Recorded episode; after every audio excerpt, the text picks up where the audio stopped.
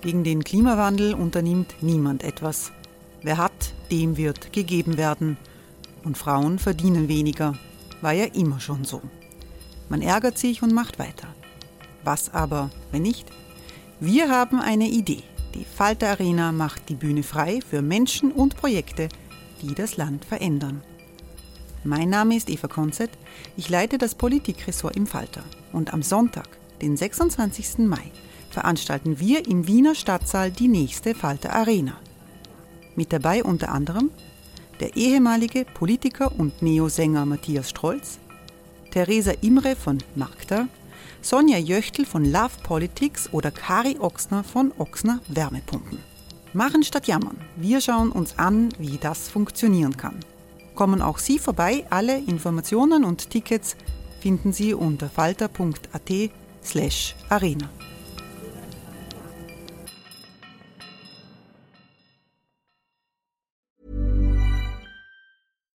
One size fits all seems like a good idea for clothes until you try them on. Same goes for healthcare. That's why United Healthcare offers flexible, budget friendly coverage for medical, vision, dental, and more. Learn more at uh1.com.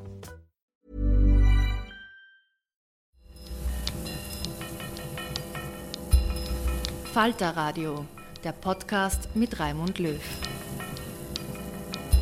Sehr herzlich willkommen, meine Damen und Herren, zu einem Falter-Radio-Spezial für Sonntag, den 7.10.2018. Aus der Falter-Werkstatt hören Sie ein Gruppeninterview mit dem Präsidenten der Europäischen Kommission, Jean-Claude Juncker, das vergangenen Donnerstag in Wien gegeben wurde.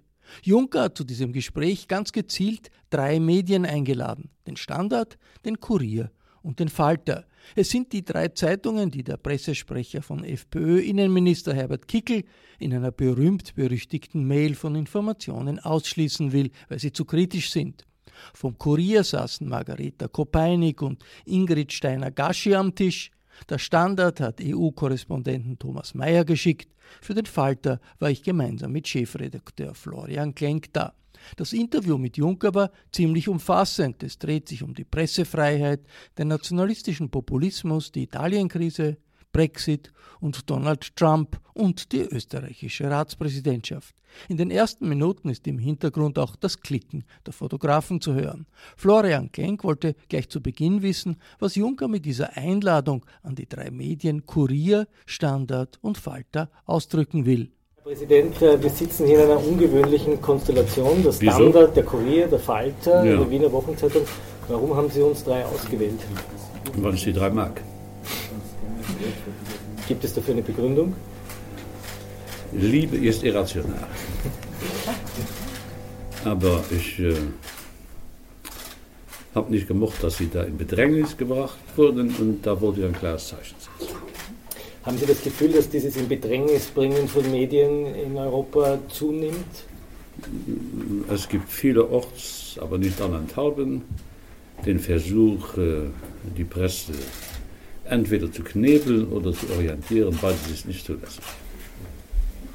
Damit sprechen Sie gleich einmal äh, die äh, Situation in Europa an, Herr Präsident.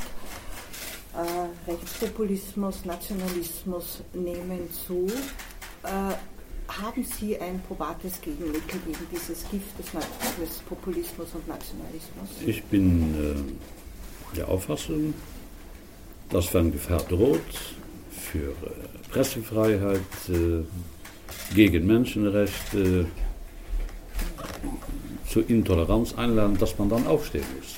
Es reicht ja nicht, dass wir uns in abgedunkelten Zimmern über dieses Phänomen beklagen. Man muss äh, diesem Phänomen offen begegnen. Ich mache einen feinen Unterschied zwischen den äh, Radikalrhetorikern und radikal denkenden und euroskeptisch äh, eingestellten Menschen. Dafür habe ich viel Verständnis, weil äh, es gibt berechtigte Fragen an die Adresse der Europäischen Union, auch der Kommission, die muss man beantworten. Man muss mit den, mit den, mit den Menschen äh, reden, ähm, die euroskeptisch sind, das bin ich auch manchmal im Übrigen.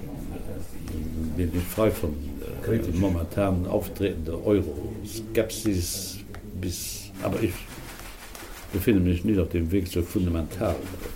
Aber was ist Ihre Erklärung, warum plötzlich Regierungen glauben, dass sie mit äh, Bedrängnis, wie Sie es genannt haben, gegen freie kritische Medien bei der Bevölkerung punkten zu können. Das ist ja nicht, das ist, zieht sich ja quer durch Europa, im Osten, im Westen, überall tritt dieses Phänomen auf. Woher kommt das? Ich sehe äh, platzweise den Versuch, die Presse äh, nicht in ihrer ganzen Ernsthaftigkeit äh, wahrzunehmen.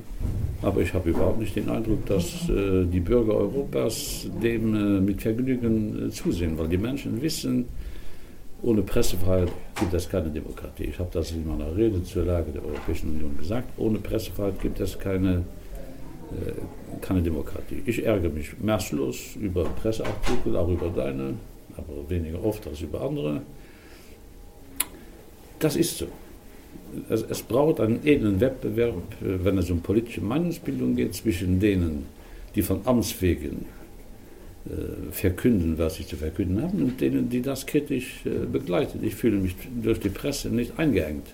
Und ich möchte auch nicht, dass äh, das politische System die Presse einengt. Das geht schief. Also wenn es nun aber so ist, wenn Großbritannien nur eine sehr freie Presse gibt, aber die auch eine sehr, eine, diese Brexit-Richtung eingeschlagen hat, ist das dann nicht negativ? Also die britische Presse ist so, dass ich mich über sie überhaupt nicht auslassen werde. Die ist äh, in Teilen äh, so, dass sie die Menschenrechte der politischen Handelnden überhaupt nicht respektieren. Aber das ist so. Aber äh, Pressefreiheit hat auch äh, Grenzen. Ich weiß nicht genau, wo die Grenzen verlaufen, aber man spürt, was man darf, was man muss. Presse soll vor allem spüren, was sie muss. Aber äh, man darf Personen in ihrem Privatissimo nicht äh, in Bedrängnis bringen. Der Druck auf die Presse ist ja nur ein Phänomen einer, eines wachsenden Drucks der Nationalisten, autoritären Drucks. Haben Sie manchmal das Gefühl, dass wir jetzt in einer neuen Zeit leben. Nicht bei der Zeit der Revolution von äh, 1998, sondern in einem autoritären Zeitalter. Nein, den Eindruck habe ich nicht, obwohl ich autoritäre Zwischenzungenschläge mancherorts äh, bemerke, von denen ich mich aber nicht beeindrucken lassen äh, möchte. Man, muss aufstehen gegen das, was ich heute Morgen in der Rede zum 100 gegen den stupiden Nationalismus. Nicht zu verwechseln mit, mit gesundem, lebendigen Patriotismus. Den halte ich nach wie vor nicht nur für zulässig, sondern für, für, für eigentlich äh, wünschenswert, dass man das merkt, dass man das lebt, dass einen direkt umgibt. Das hat mit äh, abwehrendem Nationalismus nichts äh, zu tun. Und dieser bornierte Populismus, der da äh, den Eindruck gibt, äh, erfolgreich durch Europa zu reiten, dem muss man sich in den Weg stellen. Ich äh, bin der Auffassung, dass wenn klassische politische Parteien, politische Familien den Populisten nachlaufen, dann werden sie selbst zu Populisten. Man merkt äh, an einigen Stellen in Europa, dass äh, einige in den klassischen parteipolitischen äh, Familien sich einer Wortwahl bedienen, die eigentlich auch äh, von den extremen Rechten äh, gebraucht wird. Dagegen wäre ich. Aber wie lässt sich dieser Prozess stoppen? Was ja auffällt, ist, dass dieser, dieser Aspekt, den Sie jetzt genannt haben, parallel geht mit, mit, mit den Angriffen auf die Rechtsstaatlichkeit. Es gibt einige Verfahren, ja. die die Kommission geführt hat. Äh, ist das nicht doch, wie der Kollege Löw sagt, ein beunruhigendes Zeichen, dass die Demokratie hier ganz schwer unter Druck kommt? Nein, ich, die, man fordert die Demokratie mhm. heraus, indem man äh, äh im Umgang mit dem Rechtsstaat und mit dem Rechtsstaatlichkeitsprinzip sich einiges an Freiheiten rausnimmt, äh, von dem man dachte vor zehn Jahren noch, dass dem nicht so äh, kommen äh, könnte. Aber ich sehe die Demokratie insofern nicht in Gefahr, wenn die Demokraten sich ihrer über den Tag hinausgehenden Aufgabe stellen. Darf ich ein konkretes Beispiel nehmen? Ein jüngstes Beispiel Italienisch. Was bedeutet das, wenn ein italienischer Vizepräsident Salvini äh, in den letzten Tagen gesagt hat, Regeln in Brüssel, EU-Regeln interessieren ihn nicht. Und er hat sie auch persönlich äh, sehr unflätig attackiert, indem er gesagt hat, ich spreche nur mit nüchternen Partnern ja. in Brüssel. Haben Sie das gehört? Ich habe das nicht gehört, ich habe das gelesen. Äh, so etwas nehme ich nicht mal am Rand äh, zur Kenntnis. Aber die Tatsache, dass inzwischen zwei italienische Vizepremiminister sich unflätigst über die Europäische Union als äh, institutionellem Gesamtgefüge des Kontinents äußern, lässt doch äh, tief äh, blicken. Italien ist, wie wir wissen, in einer schwierigen Lage. Und ich habe gesagt, ich glaube, das war in Freiburg, äh, dass äh, wenn alle für sich Sonderregelungen äh, beanspruchen, der Gestalt, dass sich an frühere Vereinbarungen nicht ausgerichtet wird, dass dann unter dem Arbeitstitel Koordinierung der Wirtschafts- und Haushaltspolitik in der Europäischen Union, europäisches Semester etc., dass dann der Euro in Gefahr äh, gerät. Ich habe hab überhaupt nie äh, Italien mit Griechenland äh, äh, verglichen, sondern gesagt, wir hatten eine Griechenland-Krise, die habe ich gemeinsam mit anderen, mit einigen wenigen lösen müssen. Ich, habe einfach keine Lust, äh, jetzt aber, wieder äh, von vorne anzufangen. Aber kann, wie gefährlich ist die Situation in Italien, wenn äh, sich dieses Land, diese Regierung nicht an Kriterien hält? Ja, darüber wird, die, die, italienische Regierung wird ihren Haushalt für den bis zum 15. Oktober in Brüssel äh, bei der Kommission äh, einreichen müssen. Wir werden das Sine Erat Studio, ich denke doch, dass man in Italien noch Latein versteht, ähm, äh, bewerten, beurteilen, wenn es sein muss, Vorschläge machen, aber wir sind da in einem normalen äh, Prozedere. Bei uns ist ja der, der Vizekanzler Strache, sagt immer, er ist der engste Freund des Salvini und die sind das alle äh, Buddy Buddy. Jetzt für Sie, glauben Sie, sind das Persönlichkeiten, Politiker, die man noch gewinnen kann für die liberale Demokratie und für Europa oder wo man davon ausgehen muss, das sind Leute, die sind nicht mehr Teil des liberal-demokratischen Systems, europäischen Systems? Also das, äh, man muss erstmal feststellen, dass die gewählt wurden verfügen also über eine relativ breite demokratische Legitimität, was mich ja wieder zu meinen Einführungsbemerkungen zurückbringt, dass man die äh, offensiv äh, bekämpfen muss, anstatt sich wegzuducken. Man hat sich in Europa so oft weggeduckt, bis es zu spät war und man niemanden mehr sah. Also muss man da äh, aufstehen, wenn man wenn äh, Aufstand äh, notwendig ist dass Herr äh, Strache, mit dem im Übrigen gut kann, äh, jetzt äh, Salvini quasi als Freund behandelt, überrascht mich einigermaßen, aber nicht total. Familie sucht man sich nicht aus, Freunde sucht man schon. Zu Italien noch in, in der Sache selbst. Sie haben immer darauf hingewiesen, dass man bei Griechenland viel zu lange gewartet hat. Sie waren ja damals Eurogruppenchef.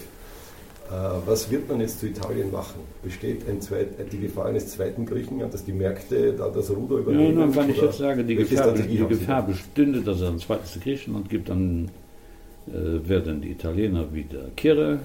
Ist das Deutsch, Kirre? Äh, wie sagt man Österreich? Hm? Ist das österreichisch? Na, dann regen die Italiener sich wieder massiv auf. Ich vergleiche auch Italien mit äh, Griechenland. Mhm trotz hoher Schuldenstände und trotz eines überzogenen Haushalts, einer überzogenen Haushaltsdefizitplanung. Äh, wir müssen jetzt in edlem Wettbewerb der Ideen mit den Italienern ins Gespräch kommen. Das werden wir, werden wir tun. Es ist nicht so, dass die Kommission ihr Handeln darauf anstellt, dass wir diese italienische Regierung ablösen müssen. Das ist nicht Aufgabe der, der Kommission. Aufgabe der Kommission ist, auf die Einhaltung der Regeln zu achten, wobei in der Causa Italia wir, ich könnte auch sagen ich, ich sage dann aber lieber wir, Flexibilitätslinien in die Anwendungs, äh, in den Anwendungsbereich des europäischen Wachstums- und Stabilitätspaktes eingebracht haben, so zwar, dass Italien Ausgaben machen konnte, die hätte man den Pakt strikt, aber nicht intelligent interpretiert, sie nicht hätten machen können. Also ich habe im Umgang mit Italien eigentlich kein schlechtes Also nach dem Beispiel Spanien vor, glaube ich, drei Jahren. Das heißt, Sie erwarten, dass die italienische Regierung Ihnen neue konkrete Vorschläge macht, dass sie sozusagen konvergent ist, einerseits aber auch äh, Instrumente, die sie selber einsetzen will, um zum Beispiel den Konsum anzukurbeln, dann durchaus machen Ja, also ich, ich mische mich nicht in die, in die Detailhaushaltsplan der Italiener ein. Die Italiener nehmen eine Steuerreform vor, Flat Tax, mhm. die möchten ein, wie immer auch geartetes Bürgerminimalgeld einführen. Es ist nicht Sache der Europäischen Kommission zu sagen, ihr dürft das oder ihr dürft das nicht. Für uns ist ausschlaggebend, obwohl das einfach klingt, aber nicht einfach ist, was unter dem Strich äh, steht. Und da ist es Sache der italienischen Politikgestalter, Wege und Maßnahmen äh, zu finden und freizulegen, die es erlauben, dass Italien nicht abweicht von dem vereinbarten äh, Haushaltsziel. Ja. Von wegen Wettbewerb der Ideen. Ja? Den führen wir ja schon lange mit Polen, Ungarn ja, ja. und jetzt Rumänien. Es gibt zu viel Wettbewerb. Ja, aber offensichtlich scheint er nicht ganz zu funktionieren, weil die Kursrichtung, die man sich wünschen würde, die tritt er nicht ein. Ja, aber das ist auch Sache inhaltliche Argumentationsweisen, die wir sowohl mit Ungarn als auch mit Polen zur Anwendung äh, bringen. Äh, wir haben einige Instrumente zur Verfügung, äh,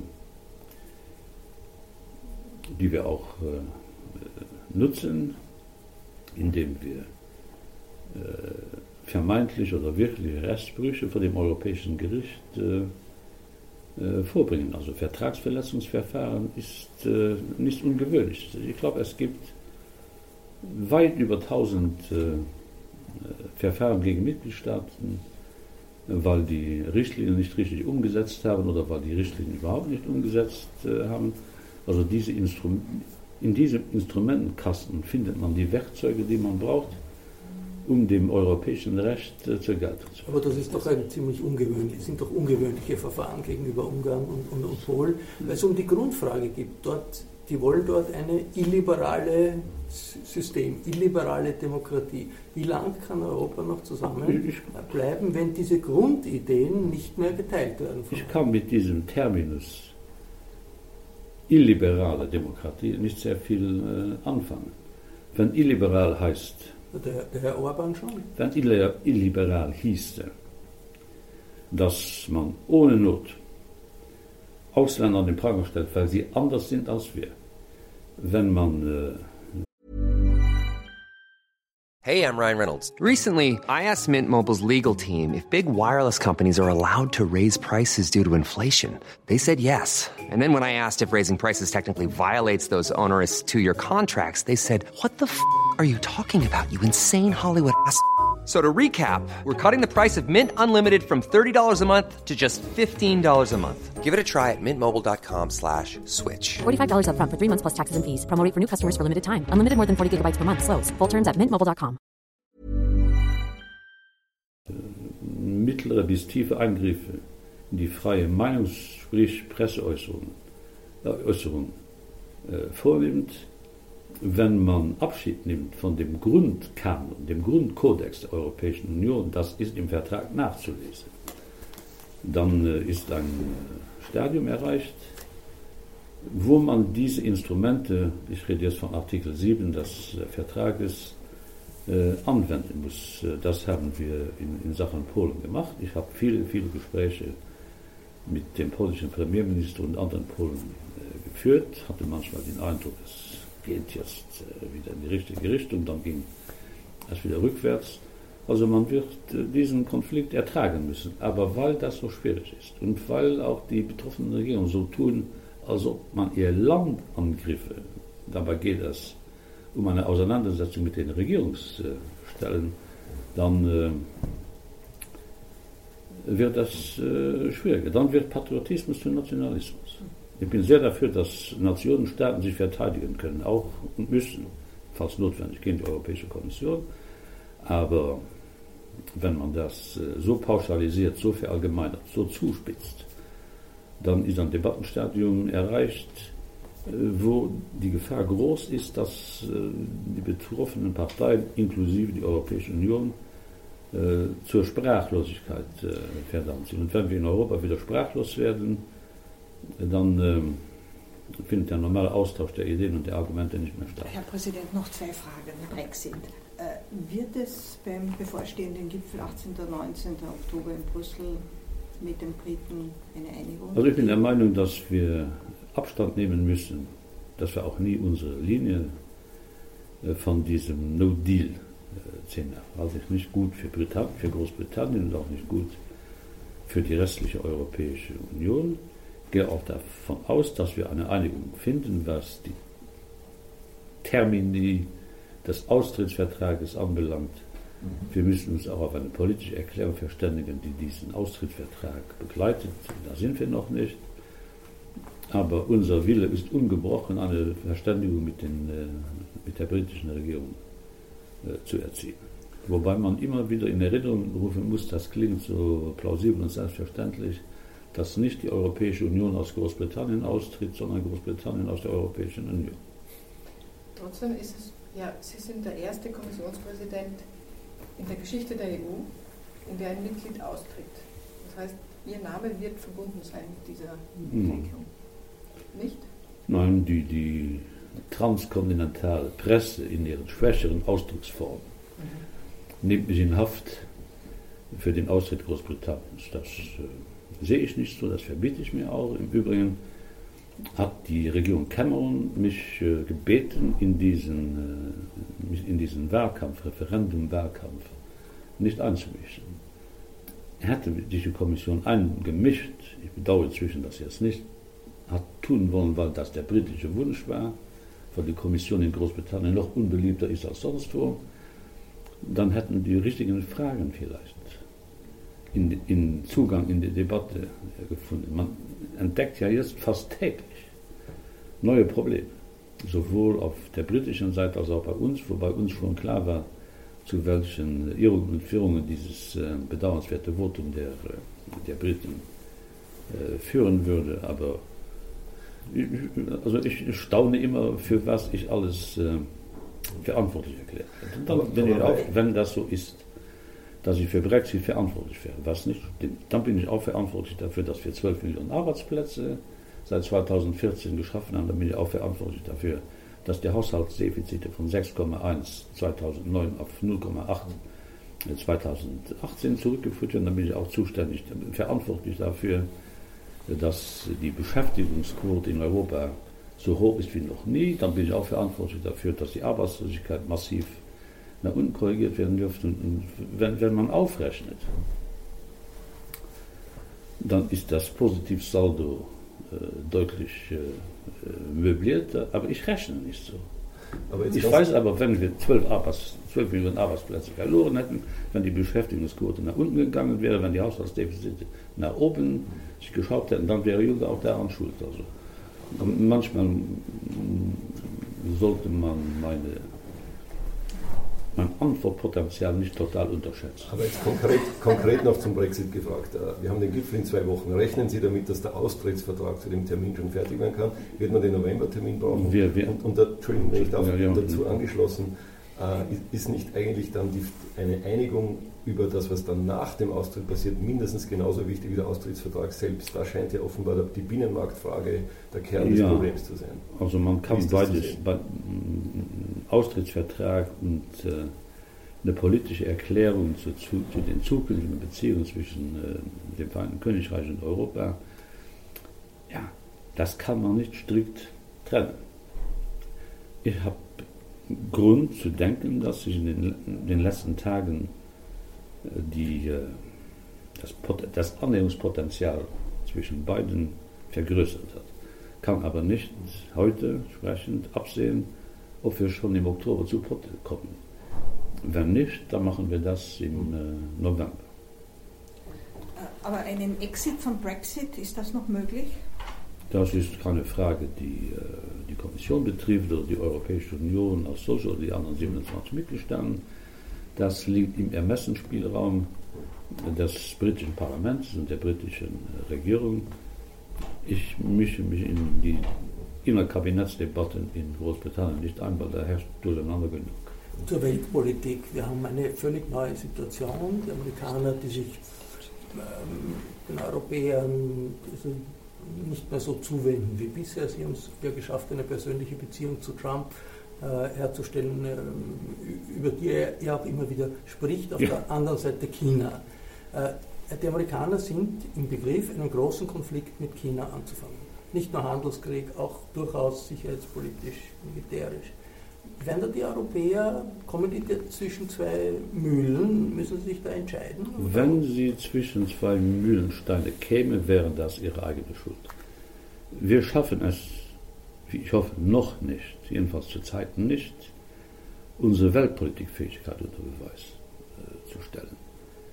Und äh, daran müssen wir arbeiten. Da hat Mogherini sehr viel äh, gemacht. Aber solange wir in außenpolitischen Fragen uns äh, in der Dunkelkammer der Einstimmigkeit einschließen, werden wir es nicht schaffen, zu wichtigen Fragen der Zeit äh, europäische Standpunkte unisono vortragen zu können. Deshalb habe ich vorgeschlagen, dass man auch in bestimmten außenpolitischen Feldern mit qualifizierter Mehrheit äh, entscheidet. Aber ansonsten gilt, dass wir kein äquidistantes Verhältnis zu den USA und China haben. Es gibt eine lange äh, Tradition transatlantischer Nachkriegsbeziehungen, die man nicht einfach so äh, in Frage stellen darf oder in Gefahr bringen darf. Mit China ist das ein schwieriges Verhältnis, obwohl ich sehr gute Beziehungen zu Präsidenten und Premierminister äh, habe. Aber wir sind als Europäische Union jedenfalls die übergroße Mehrheit der europäischen Staaten, sehr auf Multilateralismus getrimmt und mögen es, mögen es überhaupt nicht, dass einige, wie auch die USA in Teilen, dem Multilateralismus die kalte Schulter äh, zeigen. Die Welt gehört allen und nicht nur einigen. Ich meine, Trump ist im Begriff, eine Offensive gegen China zu machen, einen Konflikt mit China anzufangen. Wird da den Europäern nichts anderes übrig bleiben, als irgendwie mitzumachen? Also ich mag diese Kriegsrhetorik eigentlich nicht. Also ich kenne ja Herrn Trump als einen sanften Menschen. ja, ist so. Und kann auch gut mit ihm.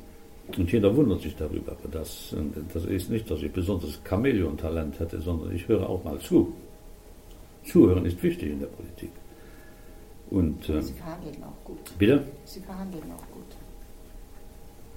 Ja, wer bin ich, dass ich objektiven Betrachtungen mich in die Wege stellen werde? Ich respektiere meine Gesprächspartner und argumentiere mit deren Argument. Nicht mit meinen, mit deren Argument. Und wenn die falsch sind, dann stellt sich das im Laufe des Gesprächs schnell heraus.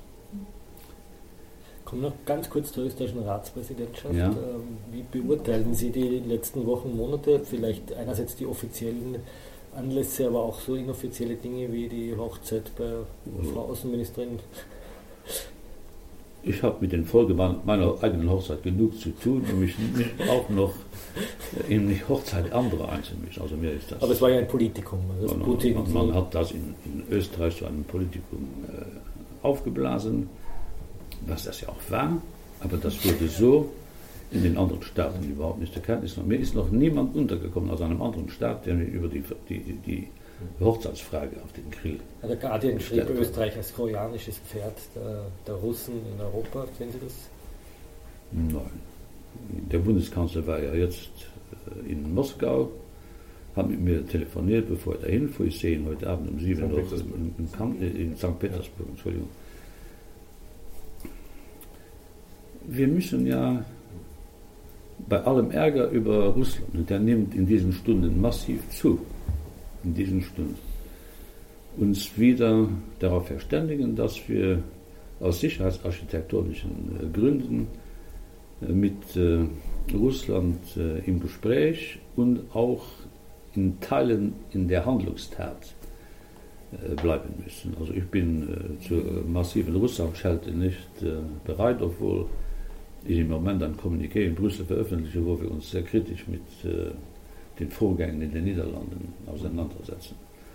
Aber ich, ich plädiere dafür, dass man ruhig Blut behält, ohne den Russen nachzugeben. Ne? Eine Frage ist, glaube ich, noch wichtig. Wir können nicht in Wien ein Interview führen, ohne das Thema Migration zumindest angesprochen ja. zu haben. Äh, meine Frage ist ganz konkret. Äh, wie läuft das Ihrer Einschätzung nach? Äh, hat das geswitcht in den letzten Wochen, Monaten, vor allem in Richtung Sicherheit und der humanitäre Aspekt kommt zu kurz? Und ganz noch konkreter, was ist zu erwarten bis Jahresende von der österreichischen Präsidentschaft beim Gipfel? Was wird realistisch beschlossen werden, was nicht? Was also ich hätte gerne, dass der österreichische Ratsvorsitz sich intensiv äh, darum bemüht, dass wir den Schutz der Außengrenzen auf das Niveau bringen, das die Kommission vorgeschlagen hat. Ich bin einigermaßen erstaunt darüber, dass alle nach einem besseren Schutz der Außengrenzen riefen und jetzt einige da überrascht sind, dass die Kommission Vorschläge gemacht hat, weil die sind so, denken die, die dagegen sind, dass deren nationale Souveränität, Souveränität ähm, äh, in Bedrängnis Also wieder Italien als Problem? Hm, nicht nur in Italien, aber die Italiener, andere haben immer verlangt, dass wir mehr tun in puncto Solidarität mit äh, den Ankunftsländern. Das tun wir, das hat die Kommission seit 2015 massiv gemacht, auch äh, finanztransfermäßig äh, nach Italien und Griechenland, damit wir die endgültige Voraussetzung dafür schaffen, dass wir die unsäglichen Binnengrenzkontrollen wieder abschaffen können. Man sollte da weniger Meinungsumfragen äh, über äh, Grenzkontrollen machen, sondern mit den Menschen reden. Das ist eine völlig andere Sichtweise. Die Menschen mögen das nicht, dass sie jetzt wieder an der Grenze äh, gestoppt werden. Das war doch ein großer europäischer Fortschritt. Und dass man den jetzt äh, äh, sich nach hinten entwickeln lässt, finde ich nicht gut. Und deshalb brauchen wir eine Verstärkung des, Grenz, des Außengrenzschutzes. Und da ist die, Euro, die, die österreichische Ratspräsidentschaft dabei, sich dieses Themas äh, zu bemächtigen. Generell gilt, dass äh, dieser Ratsvorsitz noch keinen einzigen Fehler gemacht hat. Und das ist äh, so äh, normal äh, nicht. So muss ich etwas der Bundeskanzler gut. Verantwortlich für das Dossier Migration wird der Innenminister Kickl sein, um den, über den wir, ohne den Namen auszusprechen, am Anfang gesprochen haben, der auch in den letzten Tagen, Sie sind darüber sicher informiert, auch wiederum äh, gegen Journalisten sich losgelassen hat. Das, das bringen wir. Trauen Sie dem das zu, dass er dieses schwierige Dossier, das so heikel ist, Sie haben es angesprochen, äh, auch zu einem guten Ende bringt? In Sachen Pressefreiheit hat der Bundeskanzler gesagt, was gesagt werden muss. Und ansonsten ist das nicht meine Aufgabe, die Leistungen äh, der österreichischen Kabinettsmitglieder zu beurteilen, das macht der Kanzler. Herr Präsident, Sie haben gesagt, Sie möchten nach dieser Periode aufhören. Ja. Liegt es daran, mögen Sie das Spitzenkandidatensystem nicht? Ist es so eine große Belastung, vier Jahre die, fünf Jahre die EU zu führen? Oder möchten Sie einfach die Freiheit genießen? Wissen Sie, ich bin mit 21 Jahren Minister. Das reicht. Das ist nicht, weil, weil ich da an Europa verzweifeln oder zweifeln würde, aber irgend, und dass ich nicht mit der Kraft hätte, da noch einiges in Bewegung zu setzen, aber irgendwann äh, kommt der Moment, äh, wo man sich sagt, ich mache jetzt was anderes, ich werde was anderes machen. Was wird der Vollblutpolitiker Juncker nach 40 Jahren machen? Das, weiß man das schon? Das werden Sie lesen. Das war EU-Kommissionspräsident Jean-Claude Juncker in einem Gruppeninterview, das Donnerstag, den 4.10.2018 in Wien geführt wurde. Mit am Tisch waren vom Kurier Margareta Kopeinik und Ingrid Steiner-Gaschi, vom Standard Thomas Mayer und für den Falter hat Florian Klenk gemeinsam mit mir die Fragen gestellt. Ich verabschiede mich von all jenen, die uns auf UKW hören, im Freirad Tirol und auf Radio Agora in Kärnten. Den Falter zu abonnieren, das ist inzwischen fast ein demonstrativer Akt nach den Attacken des freiheitlichen Innenministers Kickel. Ein Probeabo gibt es sogar gratis. Bestellen kann man das alles auch im Internet über die Internetseite www.falter.at/abo. Ich verabschiede mich im Namen des gesamten Teams. Für Donnerstag kommender Woche bereiten wir eine Folge über Ruth Beckermanns Film Waldheims Walzer vor mit der Filmemacherin und prominenten Gästen. Ich verabschiede mich bis zum nächsten Mal. Sie hörten das Falterradio, den Podcast mit Raimund Löw.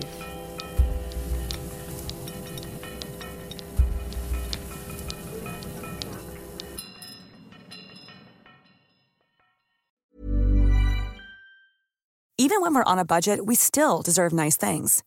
Quince is a place to scoop up stunning high-end goods for 50 to 80% less than similar brands. They have buttery soft cashmere sweaters starting at $50, luxurious Italian leather bags, and so much more. Plus, Quince only works with factories that use safe, ethical, and responsible manufacturing. Get the high-end goods you'll love without the high price tag with Quince. Go to quince.com/style for free shipping and 365-day returns.